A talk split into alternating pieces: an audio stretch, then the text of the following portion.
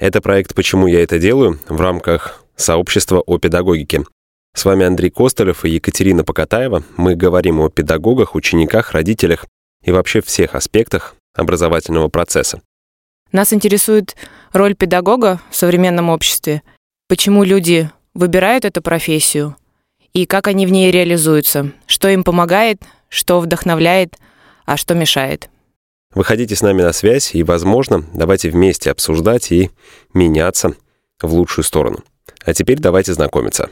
Доброе солнечное морозное утро, хотя не знаем, когда вы будете это слушать, но в любом случае доброе утро, Аня, доброе утро, Катя. Рад вас обеих видеть. Доброе утро. Доброе. Есть у нас сегодня гостья, она напрямую связана с педагогикой, много лет, э, по моему ощущению, в ней провела.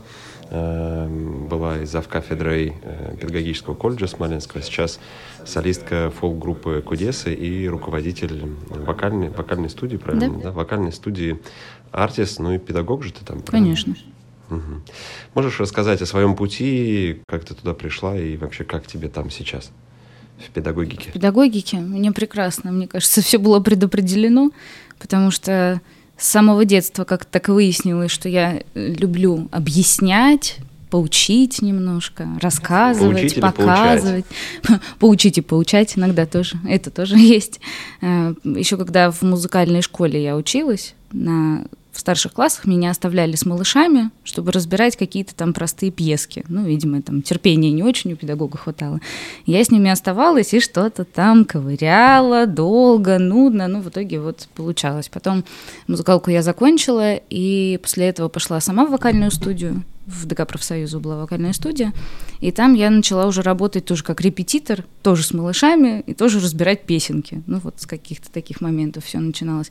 И в один момент передо мной встал выбор о том, буду ли я пианисткой или все-таки я пойду в другое музыкальное направление, буду заниматься вокалом.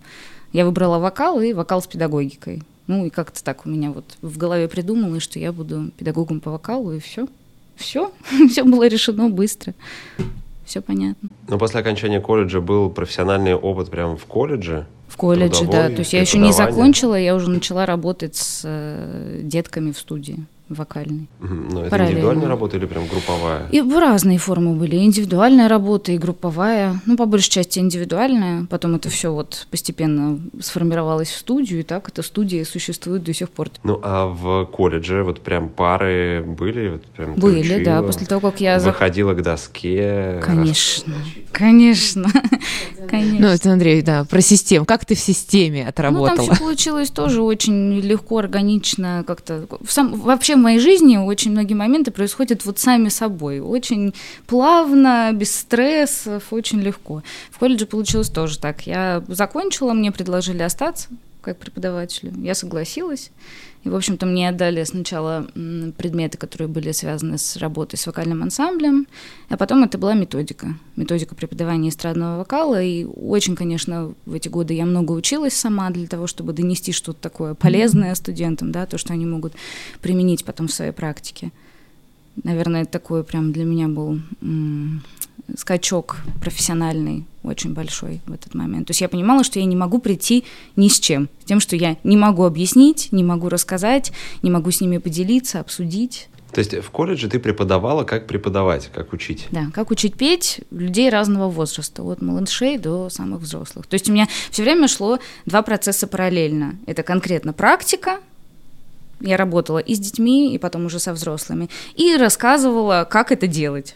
То есть mm-hmm. я считаю, что это, наверное, самый оптимальный и самый полезный вариант, когда ты знаешь практическую сторону очень хорошо, ты знаешь, как бывает, и не только в книжках, как бывает в 150 разных вариантах, какие могут быть дети, какие могут быть у них родители, какие могут быть амбиции у тех и у других, да, возможности разные. И, в общем-то, из этого уже складываются какие-то добавочки к тому, что написано в книжках, к тому, что придумано и собрано в методике, да, в какие-то педагогические приемы и так далее. Но эти знания ты собирала сама. Когда, когда у тебя сформировался запрос, сама, да. что тебе нужно это, ты это собирала там из каких-то курсов, книжек? Э, ну, понятно, что у меня была какая-то база. Я же все-таки в колледже училась, и параллельно я училась в Институте искусств, то есть у меня два образования. Вот. Э, и база-то была, то есть ту, которую мне дали другие преподаватели, но я понимала, что ее недостаточно для того, чтобы вот быть актуальной здесь и сейчас и рассказывать о том, что я делаю. Смотри, а ты говоришь, два процесса у тебя шли параллельно, то есть ты сама учила и учила учить. Да. А была ли в них, ну или и сейчас, наверное, или сейчас уже ну, я сейчас не преподаю в э, колледже, uh-huh. там отделение uh-huh. закрылось, я осталась только как преподаватель в студии. Ну вот если тогда э, два процесса эти шли, была ли в них какая-то для тебя разница? Может, что-то было интереснее, что-то сложнее? Вот Нет, мне было интересно и то, и другое. Они, я говорю, очень было все органично. Мне было все понятно, почему mm-hmm. так происходит. Более того, я э, всегда студентам своим могла привести какой-нибудь там свеженький примерчик, не который я собрала там сто пятьсот лет назад в какой-нибудь книжке, да, и сложила mm-hmm. в свою копилочку. А это могло произойти там вот вчера, позавчера. Э, еще круче получалось, когда они приходили ко мне на практику, к моим же детям, в эту же студию, про которых я им там, например, рассказывала, да, и они видели это все своими глазами. Бывало такое, конечно, что студенты пугались и говорили, я никогда не буду преподавателем, никогда в жизни. Вот. Потому что случались какие-то такие ситуации впечатляющие очень, скажем так. Ну, мне кажется, вот это такая... Ты говоришь органично для тебя, а мне кажется, это в целом органично для того, чтобы обучать других педагогов. Мы вот э, обсуждаем с, с гостями тоже часто, что... А как сейчас э, учат-то, да, современных педагогов, и чему их учат? И, наверное, должны быть вот такие практикующие педагоги которые и сами, э, там, подруга говорит, в полях работают, и учат, обучают педагогов этому, когда у них есть живой пример прожитый, свой опыт не из книжек. Да, я согласна абсолютно. Это важно, потому что в тот момент, когда ты работаешь, ты в процессе, да, вот что-то постоянно происходит у тебя, ты, ну, скажем так, держишь руку на пульсе ты понимаешь все, что происходит вот сейчас вообще там в музыкальном мире, какие сейчас дети, как можно рассказывать о э, детях, да, учить, как, как с ними общаться, если ты современных детей не знаешь, там, я не знаю, кроме своих, например. Ну как? Ну это сложно. Они разные, они меняются. Да даже своих порой достаточно, но когда могут рассказывать там какие дети были 40 лет назад и что с ними нужно работать вот так, это, конечно, у меня вызывает вопрос. У меня тоже. Но есть же положение в Министерстве образования о том, что какая-то доля преподавателей, то, о чем ты, Катя, сказала, какая-то доля преподавателей в учебных заведениях должна быть действительно практиками. Э, людьми там, из маркетинга, из продаж, э, из психологии, еще откуда-то, чтобы они действительно в этом сейчас работали, чтобы это не было э, чистой, пустой и порой неприменительной, нерелевантной теорией, которая как бы и куда мне с этой там флоп, флоппи дискеты, да, 5-дюймовые. Куда сейчас ставить, что с ним делать? Да, мне кажется, что в этом во многом беда вот современного образования, да, которое там, творится, происходит, не знаю, в образовательных организациях, что оно оторвано от э, современных процессов, да, даже те же самые программы, по которым мы работали, да, вот в педагогическом колледже. То, что написано, там, я не знаю, 20 лет назад, 15 лет назад, да, э, ну, это совсем не актуально. То хорошо, если это 15 лет назад написано. Я там никого не ругаю, просто э, очень хочется актуальности, актуальности вот в таких социальных сферах, образование, медицина, культура, ну, актуальности происходящего вокруг действительности. Там, молодой парень написал песню там, длительностью 2 минуты, выложил ее в ТикТок и стал просто топчиком, да. Если бы это прозвучало 25 лет назад, когда на пике была там Пугачева и Киркоров, ну, все бы покрутили пальцем у виска и сказали, ну вы что, с ума сошли? Но для тебя современный педагог, он обладает какими-то качествами или, может быть, у него есть какая-то э, сверхсила, сверхспособность? Должна быть, э, может быть, он должен ее развивать? Ну, каким должен быть современный педагог? Вообще педагог, да? Кто такой педагог? Педагог – это тот человек, который может найти общий язык да, с э, ребенком или со взрослым, которому он преподает. Он может там, я не знаю, простыми словами объяснить весь тот свой огромный опыт, который у него есть, да, суметь это передать так, чтобы быть в контакте с человеком. Потому что если я там возьму просто все то, что я знаю и умею, начну это начитывать, ну кому это нужно? Это никому не нужно, да? Нужно, чтобы ребенок или взрослый твой опыт смог переварить, принять, понять, а для этого нужно быть в диалоге. Нужно чувствовать того, с кем ты работаешь, обязательно. Разговаривать на его языке иногда даже так. Как я могу там маленькому малышу объяснить э, в полной мере, да, то, как функционирует, например, голосовой аппарат, анатомия, физиология, как? Никак. да? Ну, я должна разговаривать на его языке, быть понятной, быть близкой. Я и мама, и сестра, и тетя, и личный психолог, и коуч, и все в одном лице для разных детей, для разных людей. Суперспособность, да, наверное, в том, чтобы вот суметь поговорить с тем человеком, который к тебе пришел, на его языке. Вообще, мне кажется, что педагог должен быть личностью, потому что если вы так вспоминать, например, вот по своему опыту, да, я скажу, каких педагогов я помню, там, из своего детства, из юности, я помню тех, которые были вот цельными, гармоничными личностями для меня, да, там, какие-то были яркими, и я их помню поэтому, какие-то были, там, не знаю, супер строгими и требовательными, я их помню поэтому, да, или какие-то были, там, прям увлеченные профессией, я могла час сидеть и просто слушать о том, как человек, там, вот, рассказывает об этом. Личность, привлекает личность. Но они с тобой разговаривали на твоем языке? Конечно. Те, которых я помню, да, всегда. То есть это могли быть какие-то такие моменты, когда я открывала рот и слушала, что вау, да, это была какая-то супер яркая картинка. А потом мне все спокойно рассказывалось, показывалось. Мне вообще на самом деле очень везло по жизни с учителями. Очень. Начиная со школы и там заканчивая вот с узом, вузом. То есть э, суперсила — это быть разным? Быть разным. Ну, уметь быть разным и подстраиваться. Да, не вот подстраиваться, да, что ты прям становишься таким же точно, не прогибаться, да. да.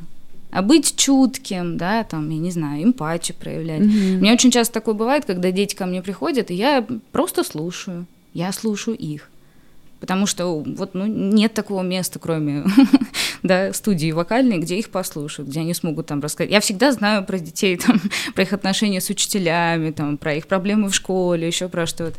Иногда устраиваю беседы специально с родителями, потому что я понимаю, что у них э, нет контакта с собственным ребенком. А какой у тебя сейчас возраст? Ну, ты говоришь про детей, много про детей. Они прям малыши? Ну, я про детей говорю всегда в общем. Я всегда говорю «мои дети».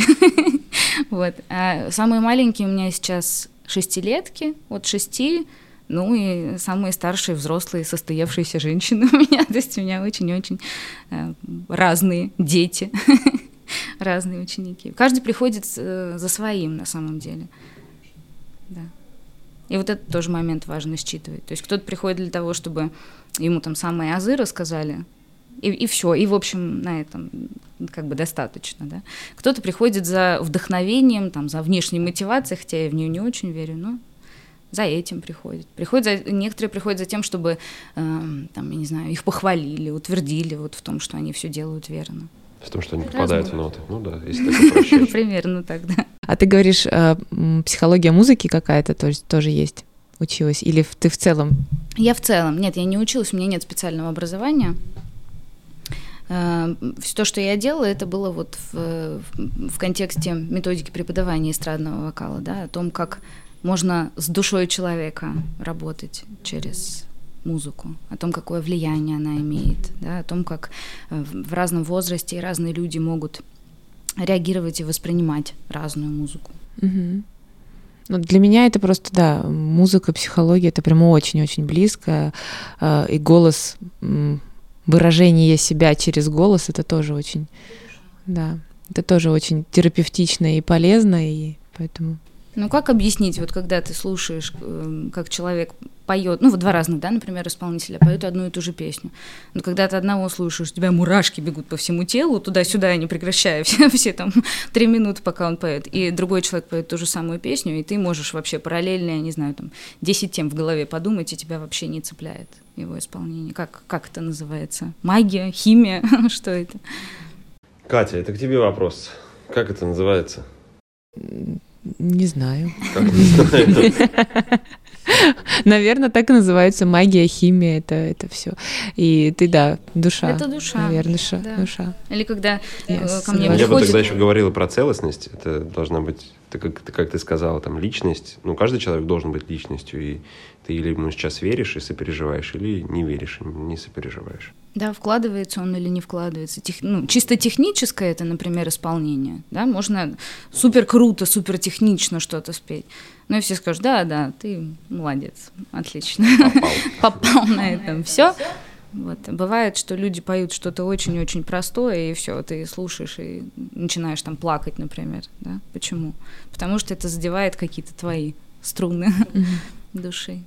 А, ты говоришь, что у тебя так по жизни органично, очень плавно все происходит. А, ну, сто процентов бывают какие-то сложности. Можешь вспомнить, вот что больше всего доставляет каких-то неприятностей, э, переживаний в работе с, деть, с детьми, вот именно в педагогике? В работе с детьми, ну не знаю, насколько прям переживаний. Э, Сложностей, самое сомнений. для меня, когда приходит ребенок и он не хочет вообще ничего. Когда он приходит, он закрывается, и ему не нужно... А подожди, можно здесь уточню? Он приходит или его приводят? Приводит. Да, ну Давай вот. так. Да. Да, приводит. Его приводят. Его приводят. Он такой весь садится, ручки складывает, и на этом все. И после этого начинается, начинается начинается история, не да, начинается история танца с бубном или подбери ключик. Вот такие моменты меня иногда раздражают, когда я вкладываю, отдаю со всей душой и понимаю, что там стена. Ну, я чаще всего говорю об этом и с ребенком говорю, и с родителями, о том, что если это неинтересно, если это не нужно, да, не, не- стоит приводить просто для того, чтобы было.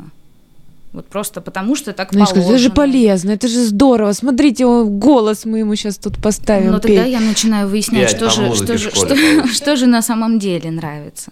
То есть я все равно пытаюсь эм, вскрыть, открыть, подобрать вот этот ключик и выяснить, что же нравится на самом деле. Если не я, ну бывает, конечно, такое, что просто там преподаватель не подходит. Ну вот неподходящая я. Такое бывает.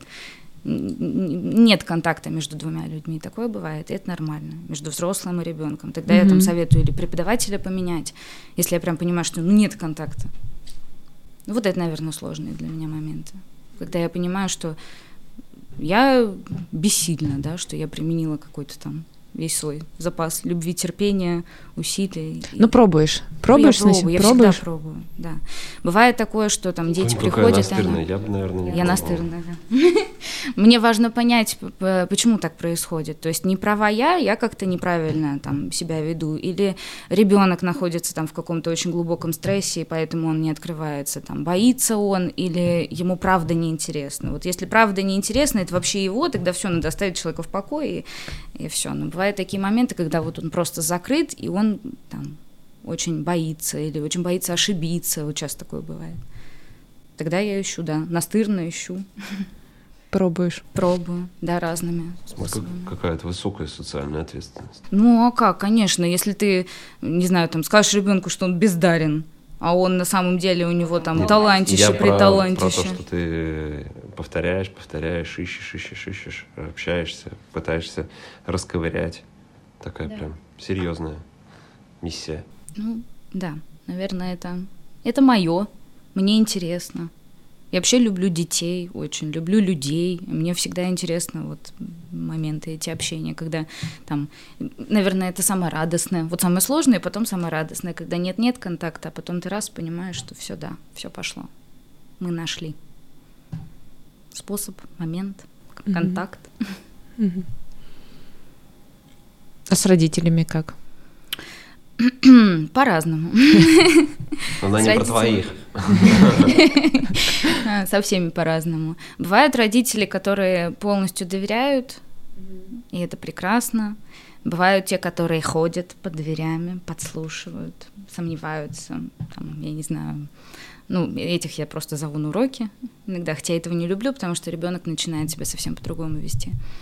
Вот. Бывают родители очень амбициозные, тогда я стараюсь как-то с ними поговорить о том, что, ну, если вам самим хочется петь, давайте мы с вами поработаем лучше, отстаньте от своего товарища, пожалуйста. Разные родители. У меня редко бывают прям такие конфликты, да, какие-то. Редко. Очень. Обычно они какие-то там ситуативные. В принципе, м, продуктивное общение складывается. У меня есть там родители, которые привели деток ко мне там в пять лет, и им там сейчас они школы заканчивают, в вузах учатся. Мы все общаемся, общаемся с детьми, с родителями. Прекрасный, близкий контакт, дружеский.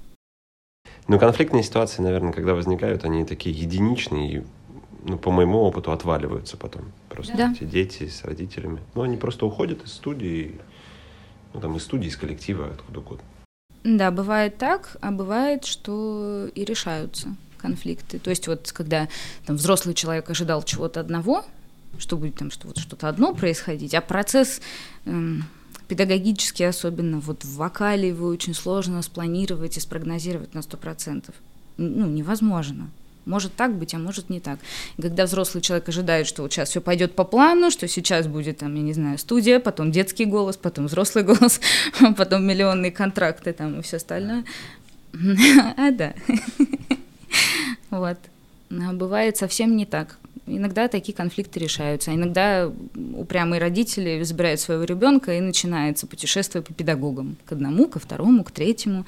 И что-то как-то нигде никак. Ну, это такой путь. Квест.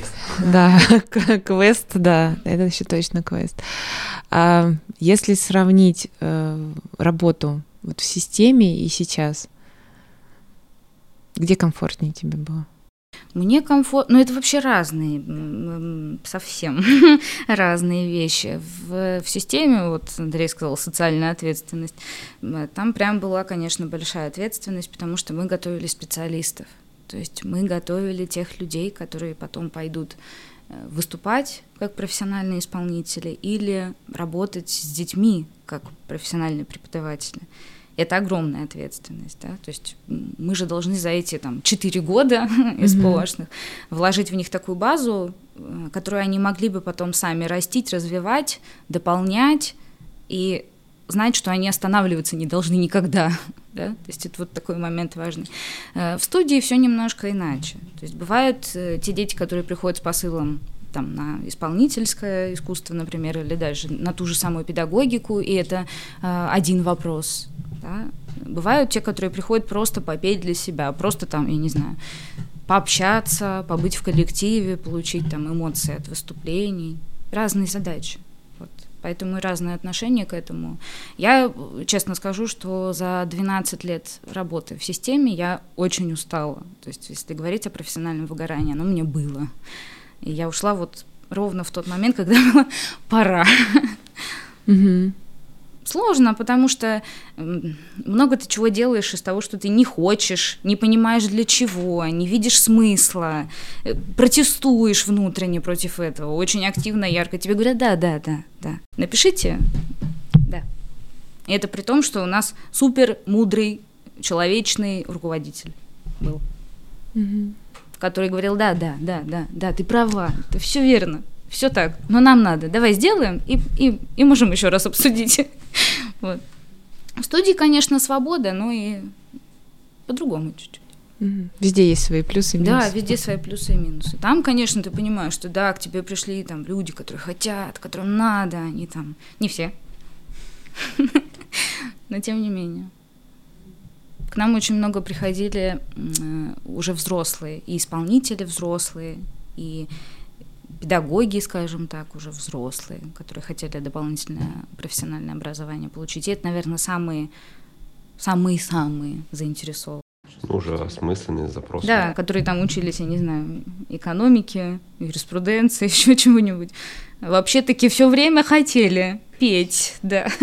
Ну, прекрасно, когда человек это осознает, ну, даже там в каком-то уже таком осознанном возрасте. В преклонном возрасте. Ну, самой старшей нашей выпускнице было 55. Четыре года это много или мало для того, чтобы студенты там СПО получили какую-то базу? Для того, чтобы понять, э, куда ты попал, что тебя ждет, и получить основу основ, наверное, достаточно. Но они должны понимать, что это самое-самое начало – и в плане профессионального образования, и в плане профессионального пути дальнейшего. То есть это должно быть каким-то таким, я не знаю, зернышком, которое должно в итоге вырасти. Да, вопрос такой про количество часов, мне кажется, ну, такой, достаточно открытый. Меня больше качество волнует, да, вот можно же и в два дать качественно, а можно в четыре дать ну так себе, а можно 7 лет, да, там сколько э, на медицине, то есть врачи они там по сколько лет, по 7, наверное, учатся, да, 8, вот. Смотря какой. То есть, и, и все равно выйти так себе врачом.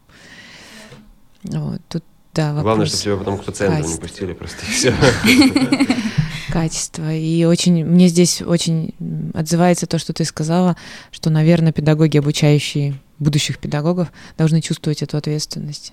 Какую-то такую, это прям про то, что они делают, да, и куда они потом отправляют этих педагогов. Ну, здесь, да, еще такой момент, мы все-таки работаем, мы уже говорили, да, с э, таким тонким, с такой тонкой материей. Голос-то не вот голос там, я не знаю, не, не, не что-то такое, что можно в руках подержать. Здесь можно навредить очень существенно. Это касается и здоровья, и внутреннего состояния человека. И то, и другое можно легко и очень быстро испортить. Поэтому, да, вот эта ответственность социальная, ну, я всегда старалась донести это до студентов. Это правда важно. И вообще для педагога это очень важно, понимать, что они работают. Да даже вот учителю химии, а, ты там ребенку раскладываешь ну, формулу и учишь его там эти, этим кислотам или еще что-то, да, достаточно, ну, такой, вроде бы как прикладное знание, приклад. Но помимо этого ты все равно работаешь с душой. Там есть у меня история про пять да, каких-то таких м- вещей, которые дает педагог. Это не только знание, там модель познания, э, это всегда работа с самооценкой ребенка, да, то есть то, как ты вот это э, выстраиваешь или не выстраиваешь этот диалог, самооценка, всегда ты даешь ему модель вот этой личности, да, и его э, понимание, как устроена коммуникация вообще в социуме, потому что это, то есть вот таких пять вещей все равно педагог даже на любом уроке дает. Про это важно помнить, что, да. Да, что ты не только научил его э, там, по химии или по физике, как считать, ты еще очень-очень много в него, хочешь ты этого или нет, опосредованно вложил. Ну, вот мы говорим с вами сегодня там про современное состояние образования. Э, дети мои вышли сейчас с этих с карантинов, с каникул, и они говорят какие-то просто ужасы для меня. Они говорят, я не хочу совершенно идти в школу, лучше бы мы продолжали сидеть на карантине. Когда я задаю вопрос, почему, они говорят, мы не, я не хочу видеть своих учителей. Мне так замечательно. Они задание прислали, я его выполнил, ответики свои отправил, на этом все. То есть это что получается? Получается, что между Э, учителем и учеником контакта нет вообще никакого. Между ними сухой материал. Это ужас. Это же ужас. То есть получается вот из э, тех пяти да, моментов, которые передает учитель ученику, один, выходит только один. Один. Один. И этот один ребенок такой скажет, Слушайте, я скажу Google, Google да, да, да, и там мне дастся больше, чем моя эта химичка, да, то есть поэтому вопрос возникает. Я бы, наверное, так не впечатлилась, если бы это был один ребенок, который мне это сказал. Но это не один. Катя, что и это дети разного возраста. По химии да, у меня четыре Чем тебе химичка так вообще насолила, я не понимаю. Нет, у нас была прекрасная, на тот момент прекрасная, она еще была в таком возрасте. Сейчас, э, насколько я помню, она до сих пор работает, и там уже сложнее, да, вот выгорание полное, и педагоги еще работают, и это тоже большой такой вопрос к системе, почему, да, вот выгоревших учителей. Ну, есть большой дефицит, конечно, педагогов. Ну, я тут понимаю, да, работать, кто будет да? работать. Ну, я думаю, что кто. Вот теперь, окей, Google будет работать. Их будут ну, учиру заменять. Формы, К этому идет, но опять же, параллельно очень сильно из того, что насколько в моем поле общаясь, а, будет огромный спрос к личностям. Вот к таким педагогам будет все равно огромный спрос. И если ты личность, то ты будешь востребованным. А вот это все заметит, да, наверное, цифра. Вы говорили, сейчас проговорили про там, пять э, качеств или пять задач, которые должен э, педагог решать, общаясь с учеником. Э, и ну, по моему мнению, сейчас этому не учат. Вот так вот не раскладывают, по крайней мере, в системных вузах или СУЗах. По моему мнению, так не раскладывают. И только если какие-то одаренные личности берут пример, они действительно там ставят себе эту высокую социальную планку и переходят, становятся личностями, педагогами, там, с суперспособностями. А ты сказала про цифровые форматы, про запрос на личности и действительно там какой-то э, осмысленный подход к процессу преподавания, есть запрос на них. Ну, это же все, все экономика. То есть есть огромные мануфакт... огромные заводы в Индии, в Пакистане, которые делают джинсы, но все равно мы там хотим купить джинсы, которые сделаны там ручным трудом, да, и возвращаемся к тому, что э, человеческий труд, он просто будет, просто будет дороже. Будет там 80% образования дистанционно-цифровое, а 20% будет учиться у педагогов и, наверное, у тех крупиц, единиц, да, которые готовы заряжать, заражать, э, которые готовы идти, растить, э, взращивать, вкладывать. Ну да, про те вот личности, которые ты говоришь, это, наверное. Да.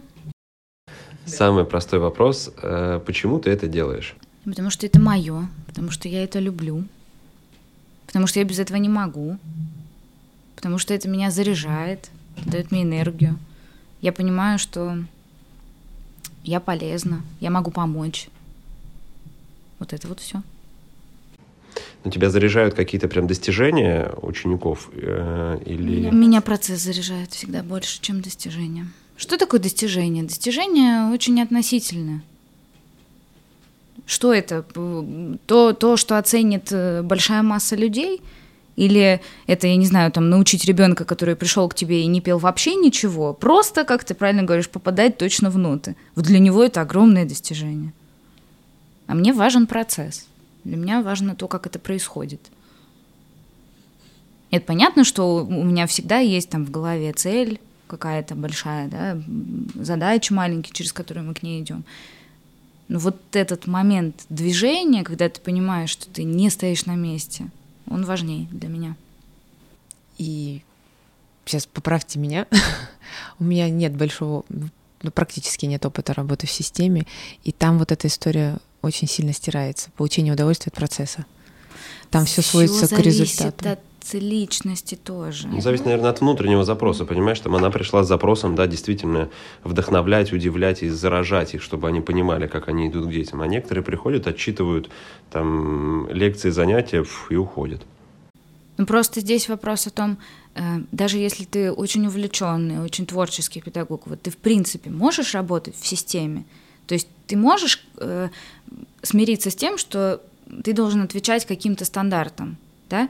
Неважно, больше ты этих стандартов, или ты вообще идешь параллельно с ними дорогой. Вот можешь ты как-то так суметь договориться сам с собой, чтобы в эти стандарты вписаться, или нет? Вот в чем вопрос.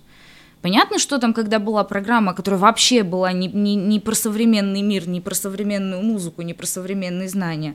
Мы, извините, писали стандарты одни, а, а, а делаю я то, что мне надо было. Ну, вы, выйти, возможность выйти из этой ситуации разными способами.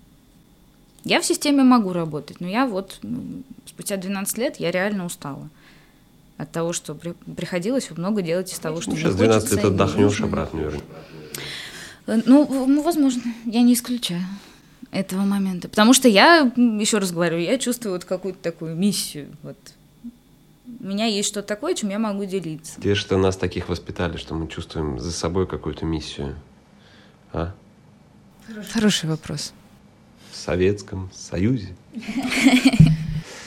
Аня, спасибо большое еще раз за напоминание кайфа от, результа... от процесса, потому что я очень часто себя тоже ловлю на этой мысли, что мне важнее там, репетиционный процесс или процесс, когда что-то от шага к шагу, от занятия к занятию изменяется во мне, изменяется в учениках, в людях, с которыми я работаю. Это э, очень важно.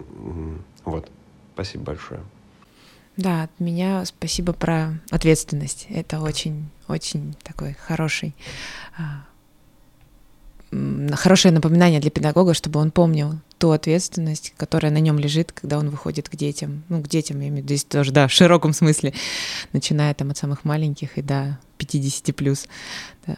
Поэтому спасибо за это и за прекрасный разговор. Ну, вам спасибо, что позвали, да. Мне кажется, что разговор правда важный, об этом важно говорить. И это интересно. Спасибо.